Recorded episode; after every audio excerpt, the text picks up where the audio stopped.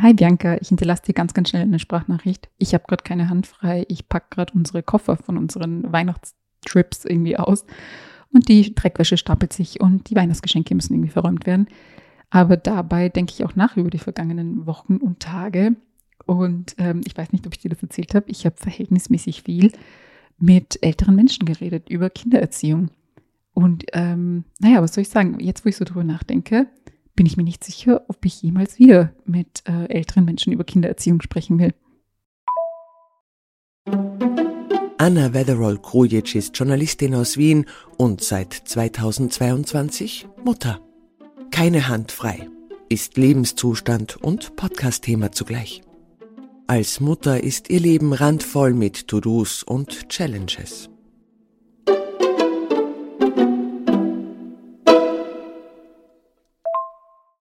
Es war natürlich das erste Weihnachten mit unserem Kind gemeinsam und alle waren so, hey, hier ist euer Kind und so. Aber so im Gespräch mit ein paar älteren ähm, Bekannten hatte ich so das Gefühl, denen war so komplett wurscht, was wir erzählen über unser Kind oder wie wir das irgendwie erziehen. Die haben nur so darauf gewartet, dass sie endlich sagen können, naja, früher haben wir das nicht so gemacht. Früher, früher haben wir uns nicht so viel Gedanken gemacht. Und aus euch allen ist ja trotzdem was geworden. Und was halt so mitschwingt mit dieser Aussage, zumindest für mich, war halt so, ähm, ihr macht euch heute einfach zu viel Sorgen. Und mit eurem zu viel Sorgen verweichlicht ihr euer Kind. So, das war, das war das Motto dieser ganzen ähm, Unterhaltung so in meinen Ohren. Und ich fand super spannend, weil äh, dieses, ähm, früher haben wir das ja nicht so gemacht, früher haben wir uns nicht so viel Gedanken gemacht. Das kam fast nur von Männern. Und das kam nur von Männern, die quasi so, äh, wie soll ich sagen, mindestens eine Generation vor uns sind, also die ihre Kinder irgendwie in den 80ern bekommen haben oder noch früher. Also diese, diese älteren Herren, so nenne ich sie jetzt mal, die haben das so ähm, fast stolz so gesagt, so ja, ihr, ihr lest irgendwie Ratgeber und ihr informiert euch irgendwie, aber hey, wir haben das früher viel cooler gemacht, weil wir haben einfach, wir haben einfach gemacht und unsere Kinder sind halt trotzdem was geworden. Und ich habe jetzt irgendwie nicht zu den Feiertagen mit denen groß diskutiert, aber heute denke ich mir so spannend, richtig, richtig spannend, dass ihr das so sagt zu irgendwie jungen Eltern heute weil man hat einfach so gemerkt, äh, diese Männer haben einfach gar keine Ahnung von Babys. Also ich weiß jetzt nicht, wie sie sich mit größeren Kindern anstellen, aber man hat so gemerkt, die wissen nicht, wie man ein Baby hält, die wissen nicht, wie ein Baby funktioniert, unter Anführungszeichen. Die haben einfach null Ahnung von Säuglingen und Babys. Und ähm, jetzt, wo ich so drüber nachdenke, natürlich haben sie keine Ahnung, weil ihre Frauen haben sich um ihre Kinder gekümmert. Diese, diese Männer sind halt alle noch aus dieser Generation, ähm, Papa bringt das Geld nach Hause und Mama kümmert sich ums Kind. Und trotzdem sitzen diese Männer da und fühlen sich irgendwie bemüßigt, mir zu sagen, dass ich mich zu viel um mein Kind kümmere, dass ich das quasi zerdenke und irgendwie mein Kind verweichliche, weil ich ja irgendwie mich informiere und bestmöglich um mein Kind irgendwie mich kümmern will. Und das halt auch alles unter diesem, unter dieser Flagge, früher war alles besser. Und ich denke mir so, ja, geil, für dich war es sicher früher alles besser, äh, weil deine Frau hat sich halt um alles gekümmert. Und äh, die hat das irgendwie alles gewuppt. Und wenn man mit diesen Frauen redet, also die waren ja oft jetzt auch dabei oder so, und wenn man, wenn die halt mit dem Kind irgendwie was gemacht haben, hat man erstens gemerkt, die haben Erfahrung, auch wenn sie ähm, ihre Kinder mittlerweile erwachsen sind. Aber man hat auch so gemerkt in ihren Ratschlägen oder in ihren Erzählungen, nichts daran war irgendwie beliebig oder so. Also es ist auch so ganz oft gefallen, so, ja, meine Mutter hat mir das beigebracht. Oder früher war das so und so. Früher zum Beispiel äh, in Bosnien, wo, wo viele dieser Verwandten her, irgendwie herkamen oder Bekannten, ähm, war es so, dass eine Hebamme zum Beispiel gekommen ist und den jungen Eltern geholfen hat, beziehungsweise vor allem den jungen Müttern. Und das erzählen eben diese Mütter. Also man kommt so drauf, die haben sich informiert. Also die hatten vielleicht kein Internet und die hatten jetzt vielleicht nicht ein fettes Nachschlagewerk, aber die haben halt so Freundinnen-Netzwerke genutzt oder ihre eigenen Eltern, ihre eigenen Mütter vor allem oder eben Ärztinnen, Hebammen. Also die haben sich schon noch informiert. Kindererziehung war noch nie irgendwas, was man so laissez-faire nebenbei gemacht hat. Und wenn man diesen Frauen eben zuhört oder eben sich so ein bisschen hineinversetzt in die Lage, dann stellt man halt fest, naja, für Mütter war halt früher nicht alles besser. Also viele, viele Dinge waren viel, viel, viel schlechter. Also zum Beispiel die Kinderbetreuung war schlechter, also so flächendeckende Kindergärten oder sowas, das hat es damals halt nicht gegeben oder Kinderkrippen oder Tagesmütter oder, keine Ahnung, Babysitteragenturen oder sowas. Es, dieses Netzwerk hat es einfach nicht gegeben. Und wenn man irgendwie Kinderbetreuung sich unter Anführungszeichen zugekauft hat, dann war das halt was, was sich vermögende Menschen leisten konnten, also vermögende Frauen. Aber die 0815 Frau, äh, wie soll ich sagen, Frau oder Mutter naja, die musste sich das halt irgendwie privat organisieren, wenn sie arbeiten gehen musste. Und es ist, sind ja nicht nur so Sachen wie Kinderbetreuung oder so. Es sind ja wirklich so, wie soll ich sagen, gravierende Sachen, die einfach früher schlechter waren. Also Stichwort äh, Müttersterblichkeit. Wenn wir da heute drüber reden, dann, äh, wenn wir halt irgendwie über Länder sprechen, wo das Gesundheitssystem quasi non-existent ist oder sehr, sehr schlecht, dann sagen wir so, ja, hm, die Müttersterblichkeit ist super hoch. Aber es ist noch nicht so lange her, da war das auch in, sage ich mal, unseren Breiten auch nicht so geil.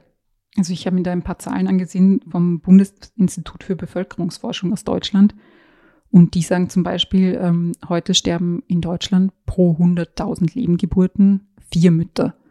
Also das ähm, ist schon eine krasse Zahl, finde ich. Also vier Frauen pro 100.000 Lebengeburten. Aber Ende des 19. Jahrhunderts, also so um 1900 herum, ähm, sind 300 bis 500 Frauen pro 100.000 Lebensgeburten gestorben. Also das ist ja mal eine krasse Zahl. Und ähm, es ist halt einfach um ein Vielfaches höher und hat halt dann auch dazu geführt, dass eine Geburt etwas war, wo eine Frau halt so in Berührung mit ihrer eigenen Sterblichkeit gekommen ist, um es jetzt ganz äh, hochgestochen zu formulieren. Also eine Geburt war durchaus etwas, wo man eben auch daran hat sterben können. Wohingegen das heute, Gott sei Dank, weniger oft passiert. Und ähm, diese Müttersterblichkeit ist eben nicht nur so eine Sache von, naja, Zahlen, die jetzt eben dieses Bundesinstitut da irgendwie raussucht, sondern ich wette, wenn auch du jetzt vielleicht in deinem Familienstammbaum mal schaust, merkst du, dass vielleicht einige Frauen leider gestorben sind. Also ich kann, ich muss da nicht mal so weit suchen. Meine eigene Urgroßmutter ist gestorben im Kindbett. Also sie hat äh, einen Zwilling auf die Welt gebracht und ist dann leider gestorben und die Zwillinge sind auch gestorben. Und ähm, obwohl das eben nicht so selten war wie heute, hat es ihre Familie trotzdem hart getroffen. Also wenn wir so Sachen sagen wie, früher war was eben diese Müttersterblichkeit höher, dann heißt das nicht, dass die Leute das irgendwie leichter weggesteckt haben, sondern es hat eben die Familie trotzdem mitgenommen und trotzdem traurig gemacht und war trotzdem etwas, ähm, wo Jahrzehnte später eben noch die Familie darüber spricht, weil das einfach so eine Lücke gerissen hat. Aber Gott sei Dank eben, die Müttersterblichkeit ist heute viel, viel niedriger in unseren ähm, Regionen, sage ich jetzt mal, Österreich, Deutschland, aber auch eben, ähm, am Balkan, als eben vor Jahrzehnten. Aber es haben sich eben nicht nur solche Sachen wie ähm, medizinische Versorgung verbessert, sondern auch unsere Einstellungen haben sich geändert und sind offener geworden. Also früher hatte man als Frau ja irgendwie so die, wie soll ich sagen, die, der klassische Weg war so, naja, man heiratet und kriegt Kinder. Und alles andere war so ein bisschen mh, mm, mm, komisch, sage ich jetzt mal. Und das ist ja heute Gott sei Dank nicht mehr ganz so sehr. Also es ist, ähm, eine Frau kann Kinder haben, aber sie kann auch Karriere machen. Wir sagen ja auch, man kann beides machen. Ja, also viele Dinge sind besser geworden, aber du merkst vielleicht, wie ich das gerade so sage mit den Kindern und der Karriere, viele Dinge sind besser geworden, aber richtig gut sind manche Dinge halt immer noch nicht. Also zum Beispiel dieses Ding mit den Kindern und der Karriere scheitert ganz, ganz oft also es scheitert schon an der Berufsfähigkeit, an der Berufstätigkeit, entschuldige, und nicht an der Karriere, weil zum Beispiel immer noch nicht jede Frau einen Betreuungsplatz für ihr Kind hat. Also es ist immer noch so, dass viele Frauen nicht so viel arbeiten können, wie sie wollen, weil sie keinen Platz haben, der sich um ihr Kind kümmert. Und auch generell ähm, haben wir das irgendwie, glaube ich, alle kollektiv falsch verstanden. Wir dachten, okay, Kind und Karriere klappt. Und jetzt, ähm, ja, erfahren wir gerade, dass es halt so sehr, sehr anstrengend ist. Eben weil es an der Kinderbetreuung mangelt, weil eben, weil der Tag gar nicht so viele Stunden hat, dass man irgendwie Fettkarriere macht, aber gleichzeitig eben so Care-Arbeit schupft, wenn man beides allein macht. Also man muss sich das dann aufteilen und man muss das irgendwie diskutieren und gesellschaftlich sind wir aber noch nicht so weit, dass das quasi der Standard ist, dass man das alles wirklich, wirklich gleichberechtigt macht, sondern es sind halt immer noch Frauen, die mehr machen. Also das ist schon wieder so ein eigenes Thema, aber du merkst, wir sind noch nicht so an dem perfekten Zustand, was Kinderkriegen bedeutet. Also auch weit weg von so Einstellungssachen eben, okay, die Müttersterblichkeit ist gesunken, aber Kinderkriegen läuft für viele Frauen oder Gebärende immer noch nicht so, wie sie sich das wirklich erhofft oder gewünscht haben. Also ich kenne wenig Frauen, die sagen, sie waren zum Beispiel mit ihrem Geburtserlebnis wirklich ähm, zufrieden oder fanden das gut. Und leider kenne ich mehrere, die sagen, es war wirklich traumatisch und äh, sie sind quasi noch immer noch mitgenommen davon. Oder auch so Sachen wie Zugang zu Verhütungsmitteln, also um jetzt aus einer ganz anderen Richtung zu kommen. Klar, wir haben heute Verhütungsmittel, aber es ist immer noch so, dass wir dafür zahlen müssen, dass man ein Rezept dafür braucht. Warum eigentlich? Also warum gibt es das nicht kostenlos, wenn das doch so ein Teil der Frauengesundheit ist? Oder wir wissen nicht alle Verhüt also Verhütungsmittel, es gibt kein Verhütungsmittel, das zu 100 Prozent wirkt. Gleichzeitig sind Schwangerschaftsabbrüche aber immer noch kostenpflichtig und auch relativ kompliziert irgendwie zu kriegen in manchen Regionen, in Österreich, aber auch in Deutschland. Warum? Also warum ist das nicht einfach eine medizinische Dienstleistung, für die man nichts zahlen muss, für die man jetzt nicht irgendwie sich fett einrecherchieren muss, sondern wo man einfach weiß, okay, hier ist eine Klinik, da gehe ich hin und lass das einfach machen. Also warum ist das heute noch so? Oder um nochmal aus einer ganz anderen Richtung zu kommen, warum ist die Kinderversorgung heute noch nicht äh, perfekt? Also warum gibt es immer noch Kinder, die armutsgefährdet sind? Warum gibt es immer noch Kinder, die in Armut leben? Warum gibt es keine Grundversorgung für Kinder, die quasi sicherstellt, dass sie einfach aufwachsen können, ohne, wie soll ich sagen, an Armut zu leiden? Also um es jetzt ganz krass zu formulieren, um, um, die keine unbeschwerte Kindheit haben, sondern immer mitdenken müssen, oh nein, meine Eltern haben nicht genug Geld und hm, warum ist das alles noch so? Das sind alles so Baustellen, wo man noch viel, viel besser machen könnte. Und du merkst vielleicht so an meiner Stimme, ich klinge vielleicht so ein bisschen hoffnungslos, wenn ich das erzähle, weil das waren jetzt was, eine Handvoll Sachen und es gibt noch eine Milliarde mehr. Also es gibt echt so, so viele Baustellen. Allein im Bereich Müttergesundheit, Kindergesundheit, Frauengesundheit oder eben äh, abseits auch von den gesundheitlichen Themen, so Einstellungssachen, Alltagssachen. Es gibt so, so, so viel zu tun und manchmal erwische ich mich, dass ich mir so denke, oh Gott, das, das wird nie was. Also wir, wir schaffen das nie. Es, es wird nie, es wird nie besser.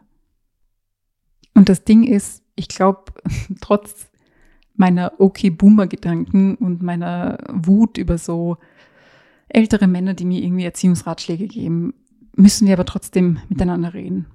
Also ich glaube, dass das so der, einer der Wege ist, aus dieser Hoffnungslosigkeit rauszufinden ich glaube, wenn wir so mit den Generationen vor uns sprechen, also vor allem mit den Frauen, sage ich jetzt mal, oder vor allem mit den Müttern, dann sehen wir, wie diese Frauen das gemacht haben. Also wir verstehen, wie sie es gemacht haben. Das klingt jetzt so ein bisschen mystisch ähm, und so nach, äh, wir erforschen unsere Vergangenheit. Aber um es jetzt im ganz, ganz Kleinen zu sagen, ich glaube, wir müssen uns einfach fragen, wie hat unsere Familie funktioniert? Also die Familie, in der wir Kinder waren. Wie war das? Also was, wer hat was gemacht? Was hat unser Vater gemacht? Was hat unsere Mutter gemacht? Wer war noch Teil der Familie? War da noch eine Großmutter oder ein Großvater, der geholfen hat? Waren da vielleicht äh, NachbarInnen oder Freundinnen oder was für ein Netzwerk gab es um einen selbst und wer hat was gemacht und warum hat wer was gemacht? Weil zum Beispiel, ich merke so, meine Familie, also meine, ähm, in der ich Kind war, hat ganz, ganz stark geprägt, wie ich Familie heute erlebe als Mutter, also wo ich quasi selbst der Erwachsene in der, in der, in der äh, Konstellation bin. Und ich merke jetzt erst, was meine Eltern und vor allem meine Mutter einfach geleistet haben. Also Leistung klingt jetzt immer so nach ähm, Unternehmensberatung und ich habe jetzt irgendwie so ein Scorecard gemacht oder so. Aber ich meine wirklich so, was meine Mutter gemacht hat, Sachen, die sie gemacht hat, die ich als Kind so eher passiv wahrgenommen habe. Oder wenn dann halt so für selbstverständlich genommen habe, wie Kinder sowas halt machen. Wo ich mir heute als Mutter denke, krass, richtig, richtig krass, wie sie das gemacht hat. Und ich glaube, dass es eben nicht nur aufhören darf, dass man eben so drüber nachdenkt, also dass man so reflektiert und sich eben fragt, wie war die eigene Familie, sondern wenn man die Möglichkeit hat, auch mit diesen vorherigen Generationen auch zu sprechen. Also, dass man die auch fragt, wie war das eigentlich und wie war es, wie, also nicht nur so sich mit so Plattitüden irgendwie unter Anführungszeichen abspeisen lassen, sondern wirklich zu fragen, wie war das? Wie war das damals, ein Kind zu bekommen? Wie war das damals, mit diesem Kind zu Hause zu sein? Wie war das, äh, das zu erziehen? Wie war das in der Schulzeit? Wie, also wie war einfach Mutterschaft damals? Und dann kommt man automatisch auf so Sachen, die, die problematisch waren damals und die vielleicht heute noch problematisch sind oder die heute besser sind. Ich will jetzt nicht sagen, oh ja, ich, ich hole mir jetzt irgendwie meinen Motivationskick, weil äh, wenn ich äh, höre, wie schlecht es irgendwie den Frauen vor mir ging, dann, dann merke ich erst, wie gut es mir geht. Also vielleicht so, so ein Stück weit. Aber viel, viel wichtiger finde ich so dieses, dass man so feststellt, dass die Frauen oder Personen um einen herum, die man eben so kannte als Mutter oder Großmutter oder Urgroßmutter, dass man so erkennt, das waren einfach Menschen. Also das waren Menschen und die haben Entscheidungen getroffen und die haben sie aus bestimmten Gründen getroffen. Und ich finde, das versöhnt einen mit super viel. Also man erkennt dann so Sachen, die man vielleicht in der eigenen Familie übergenommen hat, waren einfach Entscheidungen von Menschen.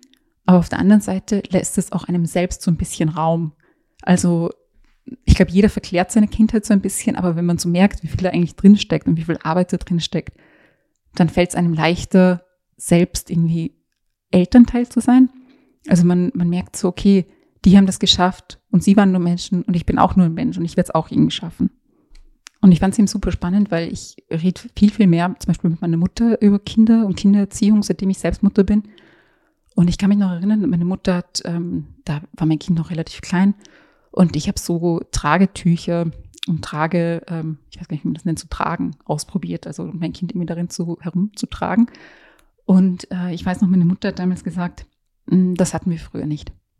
Und sie hat es aber nicht irgendwie gesagt, um mir das Gefühl zu geben, ich verhätschle mein Kind oder ich, ich wäre irgendwie nicht tough genug oder so. Und sie war auch nicht neidisch, sondern sie war, lust, sie war wirklich so, ich weiß nicht, sie, sie so freudig. Also sie hat das so gesagt, so, cool, das hatten wir früher nicht, aber du hast das jetzt. Und sie war einfach voller Freude darüber, dass ich als ihre Tochter eben so Tragen hat, mit denen sie mit ihrem Kind irgendwie herumgehen kann. Weil meine Mutter erzählt immer, ich wollte nie in den Kinderwagen und sie musste mich halt immer im Arm herumtragen. Und meine Mutter hat sich einfach gefreut, dass ich mein Kind in einer Trage herumtragen kann, dass ich es einfacher habe. Und das fand ich irgendwie schön. Und wenn ich so drüber nachdenke, will ich irgendwie das mitnehmen. Also von allen Erfahrungen, die ich von meiner Mutter mitnehme, will ich halt auch das mitnehmen, diese Offenheit, dass so dieses Wissen, die Generationen vor mir hatten es schwierig und mein Leben hat Schwierigkeiten aber irgendwann werde ich hoffentlich mit neuen Generationen sprechen, die es hoffentlich leichter haben werden. Und dann werde ich mich freuen, dass die es leichter haben. Ich werde nicht neidisch darauf sein. Ich werde vor allem nicht so tun, als würden sie es sich zu einfach machen und als würden sie ihre Kinder irgendwie verhätscheln, sondern ich werde mich einfach freuen. Ich werde mich einfach freuen, dass sie es leichter haben. Also das, das hoffe ich, dass ich mit dieser Offenheit bewahren kann. Naja, Bianca, äh, ich habe mich schon wieder in einen Strudel geredet. Ich gehe jetzt zurück zu meinen äh, Weihnachtsgeschenken und Koffern zum Auspacken. Ich wünsche dir einen tollen Tag und ich hoffe, wir hören uns bald wieder. Tschüss.